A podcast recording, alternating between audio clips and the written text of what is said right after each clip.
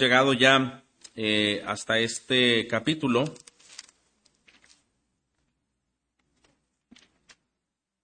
Vamos a leer esta porción y voy a usar la, versión Nueva Biblia de las, de las Américas.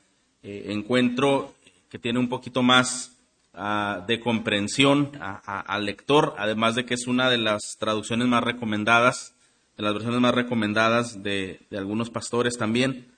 Bueno, usted puede seguir con, con su Biblia, eh, con su vista. Eh, Génesis capítulo 20 dice, Abraham salió de donde estaba hacia, la tierra del Negev y se estableció entre Cades y Sur. Entonces estuvo por un tiempo en Gerar. Abraham decía de Sara, su mujer, es mi hermana. Entonces Abimelech, rey de Gerar, envió y tomó a Sara. Pero Dios vino a Abimelech en un sueño de noche y le dijo, Tú eres hombre muerto por razón de la mujer que has tomado, pues está casada. Pero Abimelech no se había acercado a ella y dijo, Señor, ¿destruirás a una nación aunque sea inocente? ¿No me dijo él mismo es mi hermana y ella también dijo es mi hermano? En la integridad de mi corazón y con mis manos inocentes yo he hecho esto. Entonces Dios le dijo en el sueño, Sí, yo sé que en la integridad de tu corazón has hecho esto, y además yo te guardé de pecar contra mí. Por eso no eh, te dejé que la tocaras. Ahora pues devuelve la mujer al marido, porque él es profeta y orará por ti, y vivirás. Pero si no la devuelves, sabe que de cierto morirás tú y todos los tuyos. Abimelech se levantó muy de mañana, llamó a todos sus siervos y relató todas estas cosas a oídos de ellos, y los hombres se atemorizaron en gran manera. Entonces Abimelech llamó a Abraham y dijo, ¿qué nos has hecho y en qué he pecado contra ti para que hayas traído sobre mí y sobre mi reino un pecado tan grande? Me has hecho cosas que no se deben hacer. Abimelech añadió a Abraham, ¿qué, em, ¿qué has hallado para que hayas hecho esto? Y Abraham respondió, eh, porque dije, sin duda no hay temor de Dios en este lugar, y me matarán por causa de mi mujer, Además, en realidad es mi hermana, hija de mi padre, pero no hija de mi madre. Ella vino a ser mi mujer. Cuando Dios eh, me hizo salir errante de la casa de mi padre, yo le dije a ella, este es el favor que me harás. A cualquier lugar que vayamos dirás de mí, es mi hermano. Entonces Abimelech tomó ovejas y vacas, siervos y siervas, y se las dio a Abraham, y le devolvió a Sara su mujer, y le dijo a Abimelech, mi tierra está delante de ti, habita donde quieras. A Sara le dijo, mira, he dado a tu hermano mil monedas de plata, esa es tu vindicación delante de todos los que están contigo, y ante todos eh, quedas vindicada. Abraham oró a Dios, y Dios sanó a Abimelech, a su mujer y a sus siervas, y tuvieron hijos, porque el Señor había cerrado completamente toda matriz en la casa de Abimelech por causa de Sara, mujer de Abraham. Este capítulo, hermanos, que vamos a meditar hoy, parece muy sencillo en cuanto a la narración porque no, no vemos cosas tan difíciles de entender de lo que está sucediendo, pero por otro lado nos cuesta mucho trabajo poder entender lo que pasa en sí mismo, es decir, eh, por qué Abraham nuevamente vemos una, un patrón repetido de conducta, una falla constante en una área de su vida, y este capítulo nos remonta al capítulo 12, no sé si recuerda, cuando va a Egipto, parece ser la misma situación, parece ser otra vez Abraham luchando con las mismas cosas y haciendo todo aquello que es eh, incorrecto delante de Dios. Bueno, quiero hablar esta mañana acerca de el Dios que guarda su pacto, el Dios que guarda su pacto.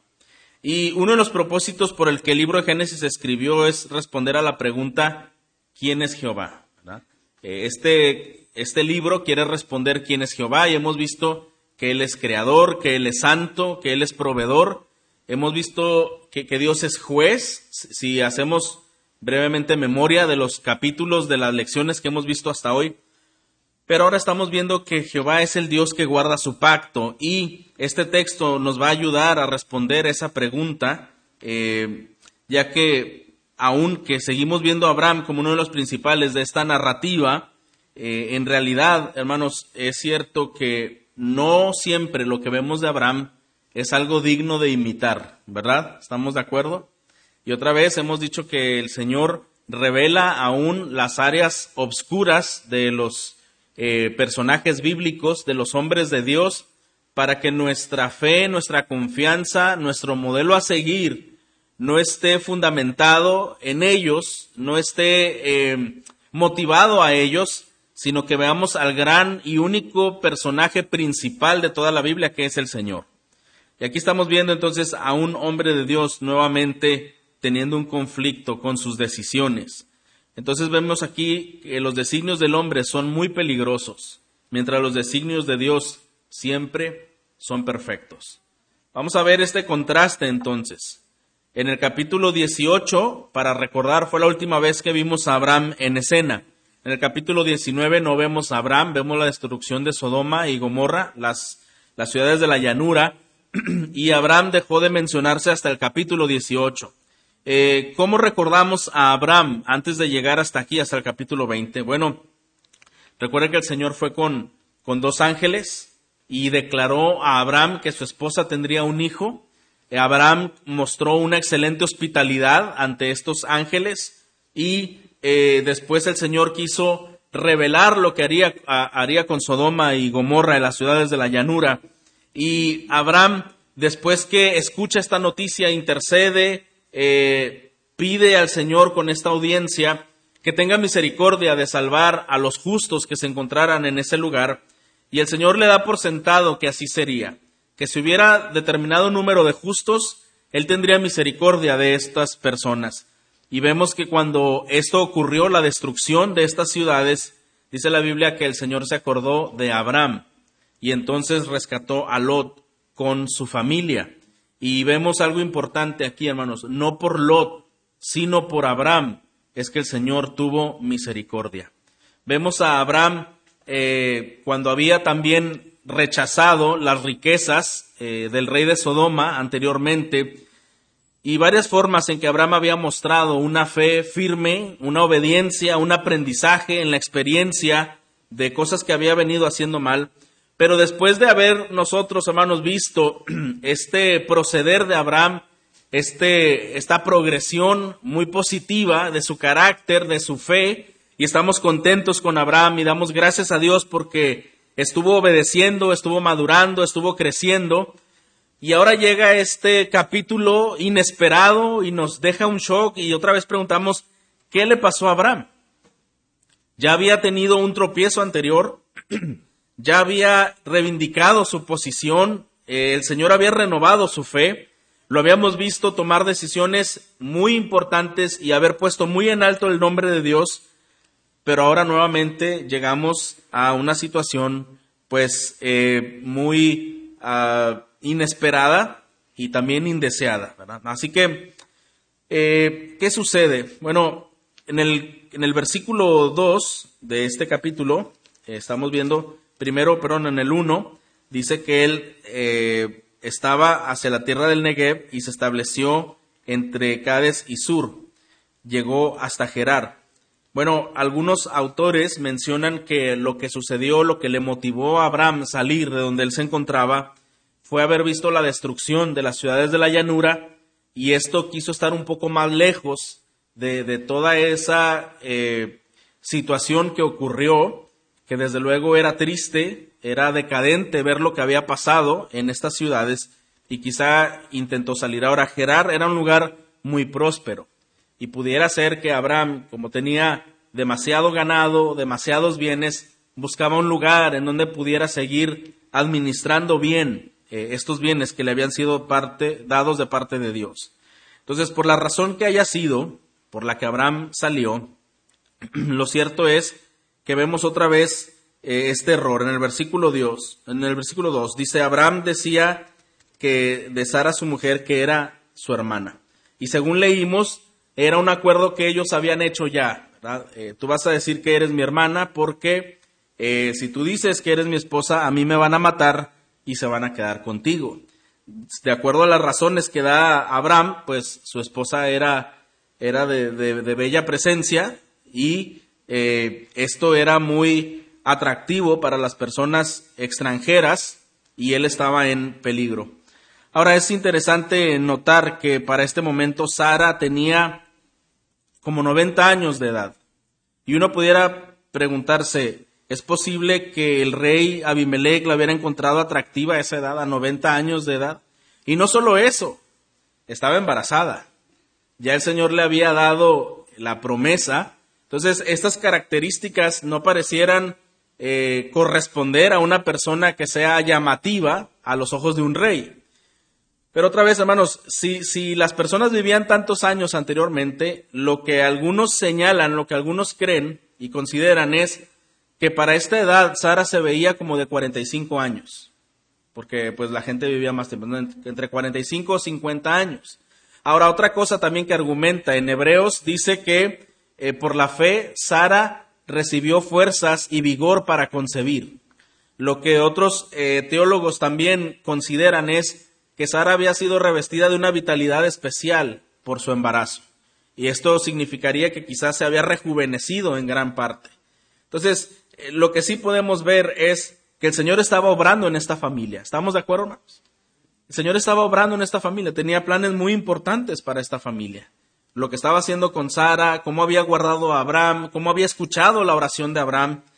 Pero ahora que ellos están en este lugar, nuevamente Abraham comienza a decir, eh, vamos a, continuar diciendo que tú eres mi hermana. Y Abimelech la encuentra de bella presencia y entonces él pide estar, estar con ella. Eh, en el versículo 3 nos dice también que el Señor aparece a Abimelech y le advierte, eh, dice, pero Dios vino a Abimelech en un sueño de noche y le dijo, tú eres hombre muerto por razón de la mujer que has tomado, pues está casada. El Señor va y, y tiene este encuentro con Abimelech un tanto inquietante porque fue en la noche a modo de sueño y entonces le advierte el pecado en el que está y le declara que Sara está casada. Ahora, él dice, eres hombre muerto. Imagina ustedes la reacción de, de, Abimelech que ignoraba estas cosas. Y en el versículo 4 y 5, Abimelech defiende su integridad, porque él dice, eh, no sabía nada acerca de ella, destruirás a una nación aunque sea inocente, no me dijo él mismo es mi hermana, y ella también dijo es mi hermano, en la integridad de mi corazón y con manos inocentes yo he hecho esto. Y él está diciendo la verdad. O sea, está diciendo, yo fui víctima de un engaño. Cierto, yo la tomé, pero no la tomé eh, deshonestamente ni injustamente, sino era una persona libre aparentemente. Y en el versículo 5, en el versículo 6, entonces Dios le dijo en el sueño, sí, yo sé que en la integridad de tu corazón has hecho esto y además yo te guardé de pecar contra mí, por eso no te dejé que la tocaras. ¿Qué, nos deja ver este texto, hermanos? Que el Señor tiene mucho cuidado de sus planes y de sus hijos. ¿Está de acuerdo? Y aunque por un lado vemos la eh, testarudez de Abraham y por un lado vemos esa, esa reincidencia de, pecado, de incredulidad, de, de, desobediencia, por otro lado cierto que vemos, otras hermanos, a un Dios que está guardando su pacto, a pesar de la desobediencia, de la debilidad, eh, que muestra Abraham en esta situación, vemos a Dios siendo fiel. Y si hay alguien a quien debemos exaltar y reconocer en este texto es precisamente a Dios. Y ver su fidelidad como uno de los atributos que aquí destacan enormemente. Dios es fiel, hermanos. Dios es fiel y Él tiene cuidado de, de Sara y Él tiene cuidado de Abraham. Y tuvo tanto cuidado que a pesar de que Abimelech, el rey, llevó a Sara a su harem, se encargó de que no la tocara. Y entonces no había existido un pecado, eh, no habían desarrollado relaciones íntimas. Jehová afirma las palabras de Abimelech y revela que es él quien ha intervenido para que no pecara contra Dios y ha guardado su pacto. Ahora en el versículo 7, el Señor le advierte lo que tiene que hacer Abimelech. Él le dice que tiene que regresar eh, a Sara, a Abraham, y si no habría consecuencias de mortandad. Y esto es interesante, ¿verdad? El Señor también menciona a Abraham como un profeta, un profeta con autoridad divina, que en nombre de Dios su oración podía ser contestada y restaurar a Abimelech y a su familia. Esta parte me es de mucho interés, ya que, eh, lo, que lo que nos está diciendo, hermanos, es eh, que el Señor todavía, cómo muestra a Abraham, cómo trata a Abraham, eh, le habla con mucho como con mucho respeto se refiere hacia él, ¿verdad? Este hombre es un profeta, le está diciendo el Señor. Es un profeta de Dios. Y este profeta puede orar por tu familia. Y, las cosas que están sucediendo en tu familia pueden ser sanadas por la oración de este profeta. Uno diría, eh, quizá el Señor pudo haberse expresado de una manera muy diferente de Abraham por eh, su pecado, por su necedad, por su desconfianza, pero el Señor le da un lugar especial a Abraham. Eh, dice, este es un profeta y orará por ti y vivirás pero si no la devuelves, sabe que de cierto morirás tú y todos los tuyos. Abraham estaba bien advertido, Abimelech, pero no estaba bien advertido, ¿verdad? Mira, tú tienes a una mujer ajena y si tú continúas con esto, vas a morir tú y va a morir toda tu familia. Pero si tú la regresas al profeta, ¿verdad? La esposa al profeta, él va a orar por ti y tu casa va a ser sanada. Tenía una instrucción muy clara. Ahora, hay reacciones de, personas, hermanos, antes de pecar, en donde el Señor advierte. ¿Recuerda usted cuando advirtió a Caín y le dijo, no hagas tal maldad porque él ya traía enojo hacia su hermano? ¿Y qué hizo Caín? No le interesó, ¿verdad? Caín continuó con sus malos deseos y eso trajo terribles consecuencias. ¿Cuál es la reacción de Abimelech? Miren el versículo 8, parecía que tenía una urgencia Abimelech porque dice, Abimelech se levantó muy de mañana, ¿verdad? Entonces, en la noche el Señor le había hablado y él temprano ya sabía lo que tenía que hacer y rápido comenzó a llamar a sus siervos y dice que le relató todas las cosas que el Señor le había dicho en sueño y todos se atemorizaron con él diciendo, bueno, esto es serio, eh, este ultimátum, esta advertencia que, que, Dios vino a hacerte es, es muy, muy serio. Y entonces él manda a llamar a Abraham. Y nos parece otra vez una persona pagana exhortando a un creyente, al padre de la fe, al hombre que podemos decir, el hombre de Dios, que nosotros pudiéramos admirar y muchas veces decir, hay que seguir un ejemplo como el de Abraham. Bueno, otra vez, la Biblia quita todos esos idealismos de nuestra mente. Y lo que estamos viendo es que este padre de la fe, este hombre de Dios, este profeta llamado así en este texto, está siendo reprendido por un hombre pagano. Y lo hemos preguntado antes, ¿esto es posible, hermanos? ¿En algún momento esto puede llegar a suceder? Por supuesto que sí. ¿Y qué es lo que le dice Abimelech a Abraham en esta confrontación? Algo claramente cuando él le dice es, eh, ¿por qué, en qué he pecado yo contra ti para que tú hagas esto? ¿En qué pequé yo contra ti que has traído a mi reino tanto pecado? ¿Verdad?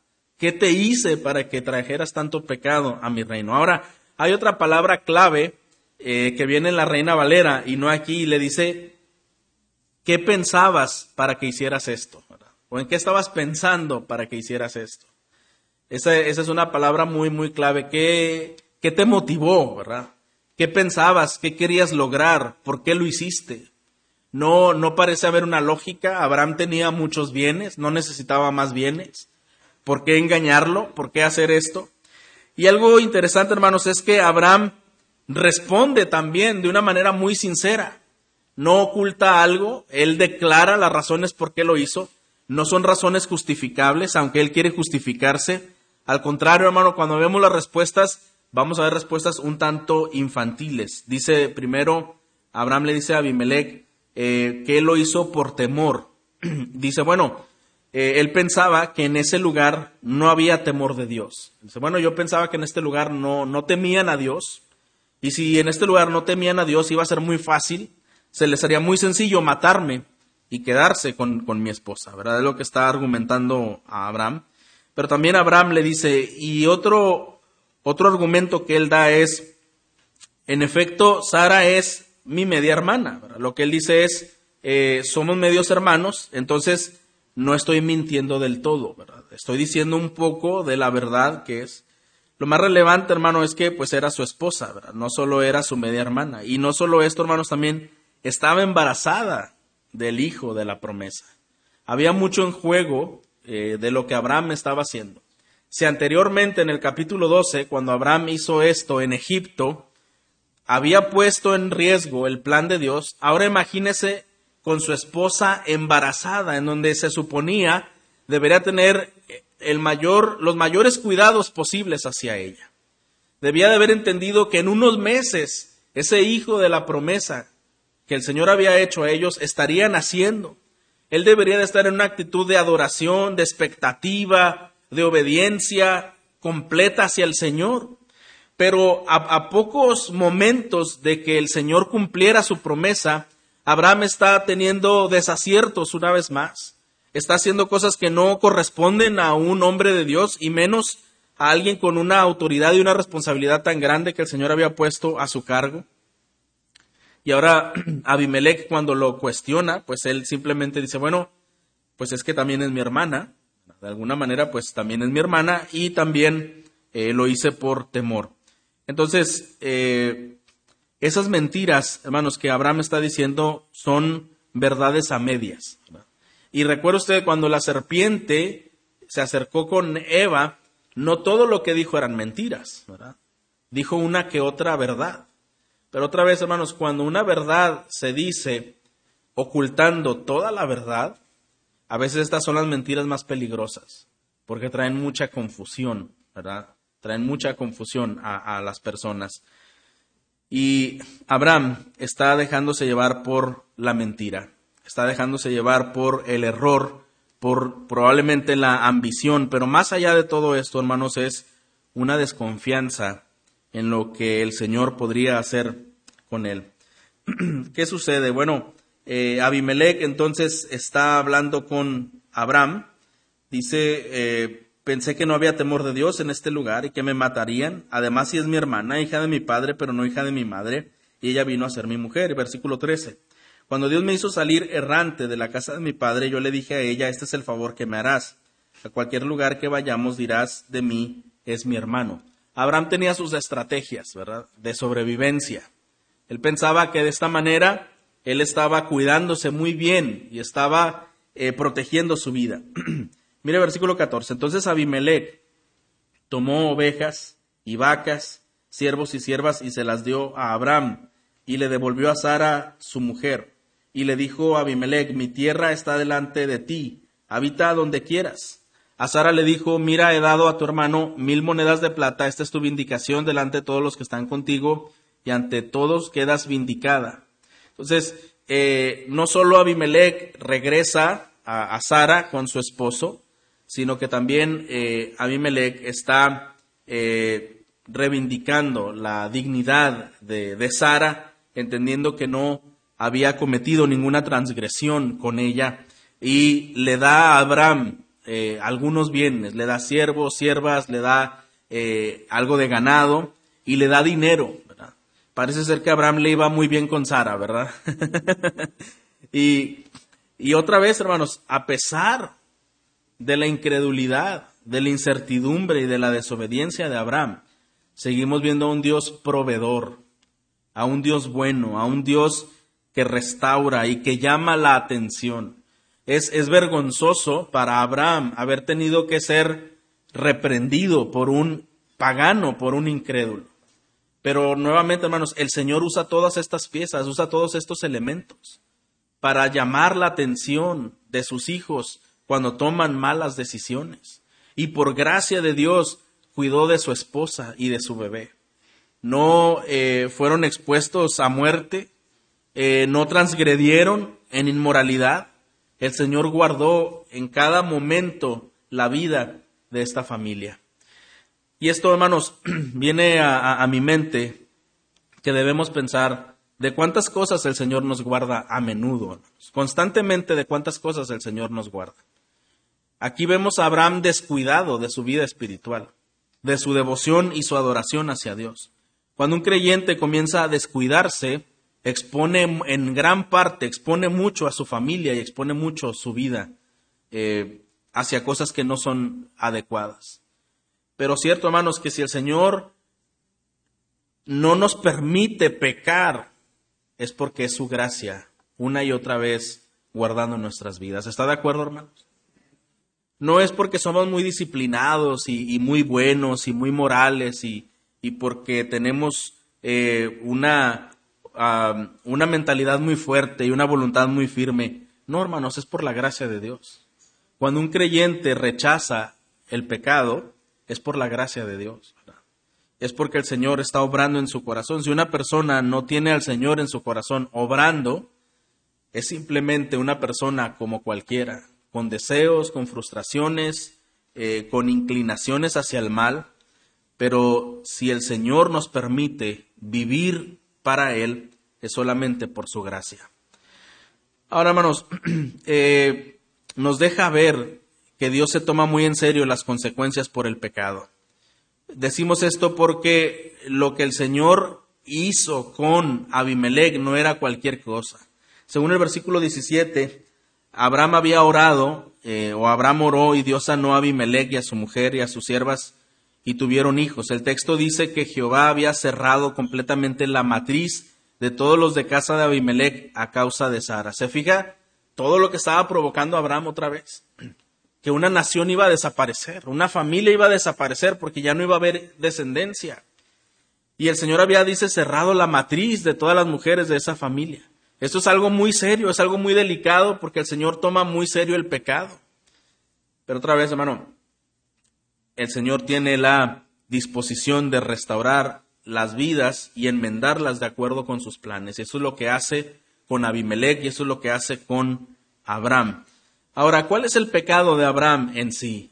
Podríamos decir, bueno, pues creo que mentir, ¿verdad? Mentir eh, para preservar su vida.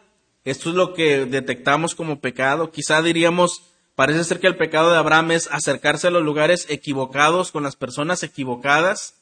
Bueno, estas dos cosas son ciertas. Abraham mentía, no decía la verdad completa y se acercaba a los lugares equivocados con las personas equivocadas, pero eso no era el pecado que Abraham estaba practicando aquí en sí, hermanos. Eso solo son los resultados de un pecado mayor. La incredulidad era el pecado que se resalta aquí. ¿Por qué Abraham tenía que mentir para protegerse? Porque no creía en el cuidado absoluto de Dios. ¿Por qué Abraham huyó a Egipto cuando había escasez? Porque no creyó en la provisión de Dios. ¿Por qué Abraham hacía este tipo de cosas extrañas y equivocadas? Porque le faltaba fe en Dios. A, ver, espérame hermano, ¿estás diciendo que el padre de la fe, del que cantamos y que la fe de Abraham y que está en Hebreos 11, era incrédulo cuando le conocemos como el padre de la fe? Exactamente eso es lo que la Biblia nos dice. Que el hombre que se resalta con una fe muy grande, era un hombre muy incrédulo, con un corazón muy incrédulo, hermanos, y muy endurecido, porque al fin de cuentas, hermanos, Abraham no era más que un ser humano, otro ser humano, con, con deficiencias, con temores, con imperfecciones. Y Abraham luchaba con la incredulidad, batallaba en confiar plenamente en Dios. Este padre de la fe, el padre de los fieles, batallaba con la incredulidad. Luchaba con creer que Dios en verdad estaba en control absoluto de su vida. Luchaba con creer que en verdad Dios estaba en control absoluto de su familia. Luchaba con creer que las promesas de Dios eran fieles y llegarían en su tiempo. Recuerda que antes se había reído cuando el Señor le manifestó que serían padres. Hermanos, pero esto no es algo muy diferente a aquello con lo que nosotros batallamos también. ¿No es así? Y esto no significa, hermano, que usted no sea un creyente o que usted no sea un hijo de Dios o que no crea en la palabra de Dios. Pero lo que decimos o lo que apuntamos, hermanos, es que el corazón siempre tiene un problema para creer al Señor. El corazón por sí mismo, hermano, es incrédulo. Y tenemos que identificarnos todos allí, de tal manera que estemos vigilando esa, esa situación de nuestra vida, de nuestro... Ah, de nuestra condición, porque de lo contrario, hermanos, si nosotros nos confiamos y pensando, pues Abraham era el padre de la fe, yo soy creyente, yo soy un hijo de Dios, yo no me voy a equivocar, bueno, esto es la mentira más grande en la que podemos estar creyendo. Algo decía el hermano Owen y él decía que a veces nos volvemos muy moralistas y solamente pensamos en cumplir una serie de reglas y pudiéramos estar descuidando las intenciones de nuestro corazón. Hermanos, eh, de hecho, todo pecado nace en la cuna de la incredulidad. De donde se originan todos los pecados es la incredulidad. Si usted se fija, de la incredulidad de Abraham surgió la mentira, surgió también la inmoralidad, surgió el engaño, surgieron muchas cosas indeseables de la incredulidad. Esta es la raíz de todos los demás pecados. No creer que Dios es suficiente es la incredulidad, porque usted y yo podemos decir, yo sí creo en Dios y creo que Él es poderoso y creo que Él puede hacer lo que sea, pero ahorita en este momento, en este problema que yo tengo, necesito buscar otra ayuda. Entonces no estamos creyendo en Dios en todo tiempo. Muchas veces, hermanos, como creyentes, creemos que Dios tiene áreas privadas, áreas reservadas en donde Él no puede entrar. Sí, yo creo que Dios me va a suplir, yo creo que Dios va a obrar, pero ahorita en este preciso momento yo tengo que actuar de esta forma para que este problema se libere. Tengo que acudir a ciertos esfuerzos, tengo que acudir a cierta estrategia personal y no voy a molestar a Dios en este aspecto, porque Dios me ayuda en todo lo demás y es mi Salvador y yo creo en Él, pero las cosas prácticas de la vida las tengo que resolver yo. Hermanos, hay creyentes que piensan así. ¿Usted cree que esto es verdad? Hay creyentes que piensan así. ¿Y sabe por qué creo eso? Porque todos en algún momento tenemos esa tendencia de creer que las cosas deben de obrar de esa forma. Realmente, hermanos, un creyente debe estar en constante oración y dependencia de Dios en todos los asuntos de la vida. Eh, podemos ver entonces que ah, no es muy diferente con lo que nosotros batallamos, con lo que Abraham batallaba. No creer que Dios es, es suficiente, aunque haya, cuando hay momentos de escasez. No creer que Dios es suficiente cuando hay soledad. No creer que Dios es suficiente cuando hay enfermedad o cuando las cosas no son como quisiéramos que fueran. Y entonces vienen las malas decisiones, vienen malas elecciones, malas compañías, malas conversaciones, malas actitudes, malos pensamientos, malos sentimientos. Todo esto se origina cuando no creemos en Dios. Decimos cosas que no debemos decir, hacemos cosas que no debemos de hacer. Y actuamos, hermanos, como una persona común que no conocería a Dios. Piense hasta este punto todo lo que Abraham conocía de Dios, toda la gloria que conocía de él y había era testigo del poder de Dios, había sido testigo de cómo había consumido las, ciudades de la llanura y había visto las promesas del Señor de proveerle y de ensanchar su territorio y de muchas otras cosas había sido testigo Abraham. Su esposa estaba encinta y cuántas cosas conocía, pero todo esto, hermanos, eh, no dejaba a un lado que Abraham batallaba con la incredulidad. Y de hecho, muchas veces, hermano, un creyente puede batallar con la incredulidad en el punto cuando está siendo más bendecido. Qué extraño, ¿no cree? Muchas veces un creyente puede tener muchas bendiciones de muchos tipos. Pueden ser materiales, económicas, de salud, de otros aspectos, y seguir teniendo un corazón quejumbroso, y seguir teniendo una actitud insatisfecha, y ver que aunque tiene muchas cosas, pero no tiene el carro que tienen los vecinos de enfrente, ya se le amargó, le frustró, y se vuelve ingrato. O simplemente las cosas no son como él cree que deberían de ser y entonces puede juzgar y, mostrarse de tal manera que no está valorando las bendiciones que vienen de Dios. Debemos tener cuidado, hermanos, con nuestro corazón incrédulo. Todo lo que está pasando a nuestro alrededor, hermanos, Dios lo está permitiendo por un plan soberano en trabajar en nuestro carácter. Todas aquellas cosas que el Señor permite, si Él permite la enfermedad, la escasez, la soledad, todas aquellas cosas, nosotros debemos mantenernos creyendo en que Dios es suficiente. No necesitamos nada más, sino creer en el Señor. Cuando el Señor permite, hermanos, que estas cosas sucedan, como escasez y enfermedad y, algunas crisis, Él está trabajando en nuestro carácter, pero además sabe que Dios usa esto para descubrir nuestros falsos ídolos, ¿verdad?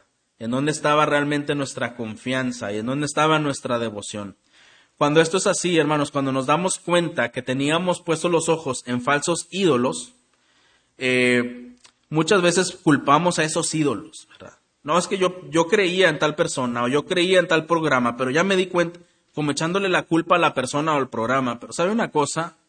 Debemos humillar nuestro corazón porque los ídolos son ídolos porque nuestro corazón pecaminoso y caído les dio ese estatus de ídolo. ¿Está de acuerdo, hermano? No debemos echarle la culpa al ídolo, debemos echarle la culpa a nuestro corazón. Esa persona, pues es una persona humana con problemas y, e imperfecciones. Los sistemas son hechos por hombres y también son imperfectos. Cuando nosotros ponemos nuestra devoción y nuestra confianza en esas cosas antes que en Dios, el problema no son ellos, el problema somos nosotros. ¿Está de acuerdo, hermano? El problema somos nosotros. Algunas cosas más que podemos aprender de este relato, hermanos, es, podemos reconocer que es difícil, aún para los patriarcas, como lo vemos en este caso, poner de lado el pecado que nos asedia y que la Biblia es muy objetiva en no ocultar las batallas y las derrotas de los hombres de Dios. Mire lo que dijo un comentarista, a mí me llamó la atención. Él dice, el corazón de David estuvo desentonado con más frecuencia que su arpa. ¿Qué quiere decir? Pues que él era un hombre muy devoto, eh, componía unos salmos preciosos, ¿verdad? De, de, acuerdo a lo que vemos, y al parecer pues era muy, muy buen músico, poco desentonaba, era más frecuente que su corazón era el que se desentonara delante de Dios que su propia arpa. Aunque vemos a Abraham, hermanos, caer en el mismo hoyo, también es cierto que vemos la fidelidad de Dios guardando su pacto. Y esto es algo en el cual nos estamos centrando. Aprendemos en esta narración que el carácter de Abraham no es la base de la aceptación, eh, sino la misericordia de Dios. No es lo que Abraham hace, sino la misericordia de Dios y no se otorga por méritos de una persona. Aquí vemos otra vez, hermano, la soberanía de Dios. Él perdona a quien Él quiere perdonar, Él bendice a quien Él quiere bendecir, Él elige al que Él quiere elegir y Él hace lo que Él quiere porque Él es Dios. ¿Estamos de acuerdo?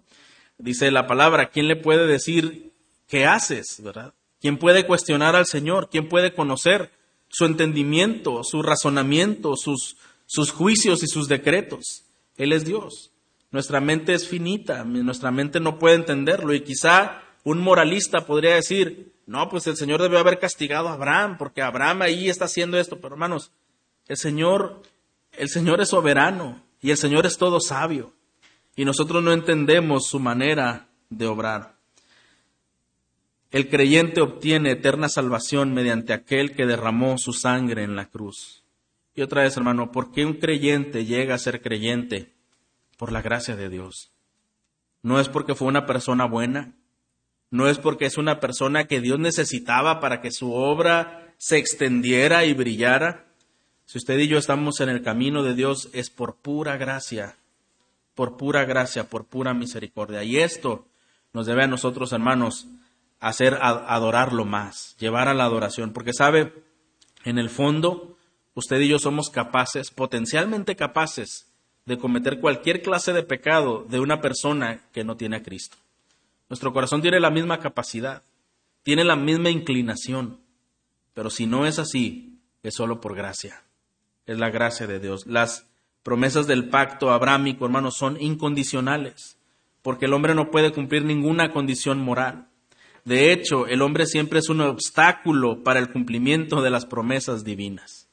Qué extraño, ¿verdad? Aquí no es porque el Señor necesitaba a Abraham, al contrario, de acuerdo a lo que vemos, Abraham está siendo un obstáculo para las promesas de Dios, para el cumplimiento de sus promesas. Y aún así, el Señor, eh, en su misericordia, ha llamado a Abraham y ha usado a Abraham en gran manera para sus planes.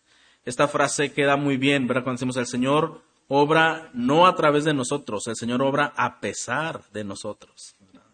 y gloria a Dios por, por esa gran misericordia. Nos dice la palabra de Dios, hermanos, que si nosotros fuéramos infieles, Él que Él permanece fiel. Lo más importante de este relato, hermanos, es ver cómo Dios es un Dios que guarda su pacto. Que a pesar de la, de la desobediencia, de la falta de fe y de la torpeza humana, eso no detiene los designios perfectos de Dios. Eso no va a truncar lo que Dios ya se había propuesto desde el principio. Es un buen momento para revisar nuestro propio corazón, hermanos, nuestra actitud. Si constantemente estamos siendo un estorbo a los planes de Dios, ¿no cree usted que eso es delicado? Que nosotros constantemente estemos siendo un estorbo hacia los planes de Dios. O si la incredulidad es más común que la confianza en nuestro corazón. ¿Qué es más, ¿A qué somos más tendenciosos? ¿A creer o a desconfiar? ¿A ser incrédulos? si la queja es más frecuente que la gratitud. Hagamos ese análisis, hermanos. Si la queja es más frecuente que la gratitud, si la desobediencia es más frecuente que una vida comprometida y sujeta que obedece a la palabra de Dios. Si hacemos este test en nuestra vida, ¿cuál es el resultado, hermanos? No olvidemos, hermanos, que el pecado trae severas consecuencias. De acuerdo a lo que hemos visto hasta ahora en nuestro estudio de Génesis, hay pecados que cometió aquella nación y aquellos hombres en el principio que hasta el día de hoy todavía estamos arrastrando las consecuencias. La enfermedad y el pecado y la muerte vino por el primer pecado que se dio en, Edén. Y, aquellos pecados, eh, malas decisiones que hemos visto en Abraham, sigue teniendo repercusión entre los enemigos de Israel hasta el día de hoy.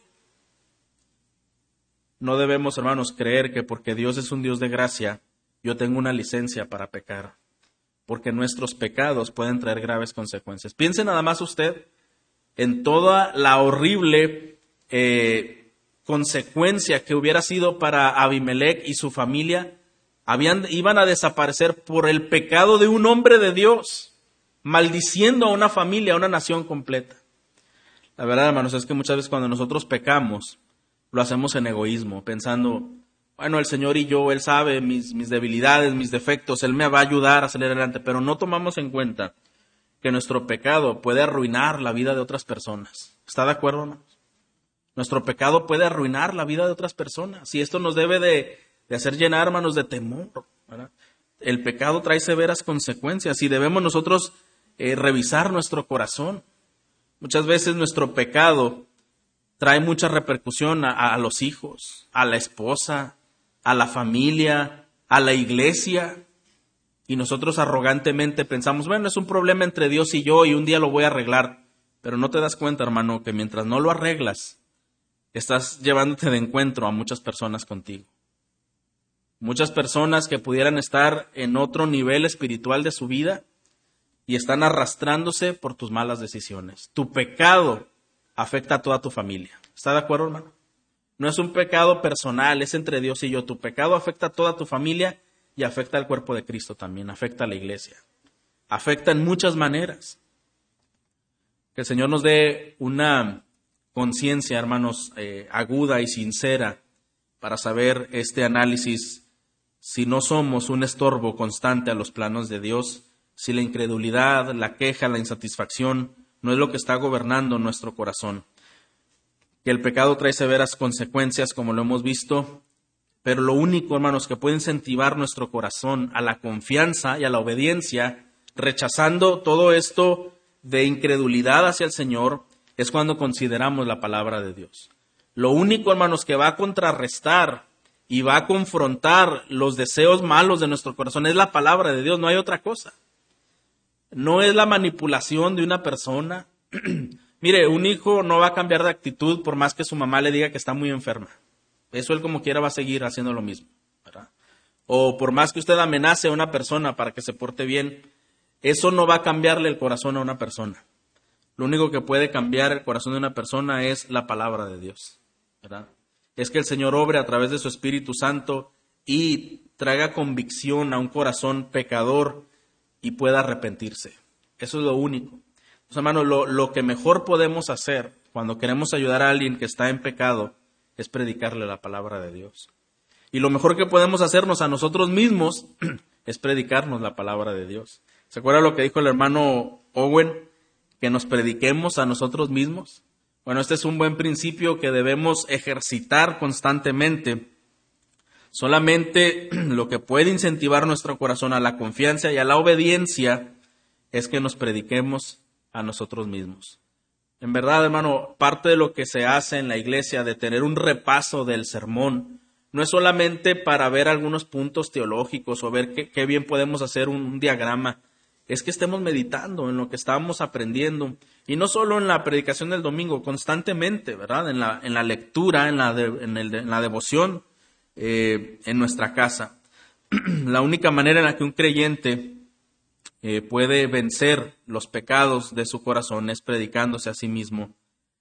Uno que ha nacido de nuevo, hermano, puede permanecer fiel y seguir en el camino de Dios y tener mayor victoria a sus luchas personales cuando se predica a sí mismo, cuando medita en la palabra, cuando cree en la palabra, cuando ora orando que Dios despierte un interés en el corazón, un interés por Él y por sus caminos, ya que Él es quien produce el querer como el hacer por su buena voluntad.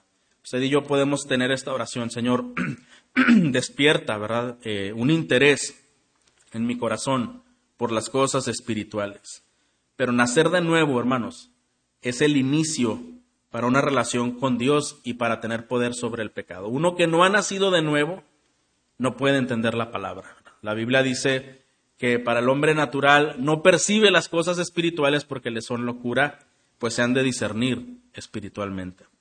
Y quizá haya alguna persona en la audiencia de esta mañana que no esté seguro de haber tenido un encuentro verdadero con Dios, haberse arrepentido de su pecado, haber entendido que su vida está caída, está rota y tiende a la incredulidad y al pecado y necesita la intervención de Dios. Si tú estás en esa posición, yo te quiero animar a que terminando este servicio te acerques con un servidor o alguno de los hermanos que atienden en la entrada y podemos ayudarte. La verdad es que nunca vas a tener victoria sobre los pecados de tu vida, sobre malas decisiones, hasta que no hayas arreglado cuentas con Dios. Solamente un creyente que ha nacido de nuevo y se predica a sí mismo la palabra puede tener victoria sobre el pecado.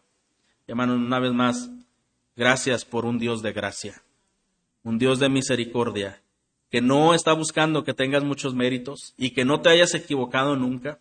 ¿Sabes a quiénes son a los que el Señor llama? Precisamente a los que se equivocan mucho y no tienen nada que ofrecer. Así que tú y yo somos bienvenidos. Porque no consideras esto que el Señor te llama, el Señor te busca para tener una relación seria contigo.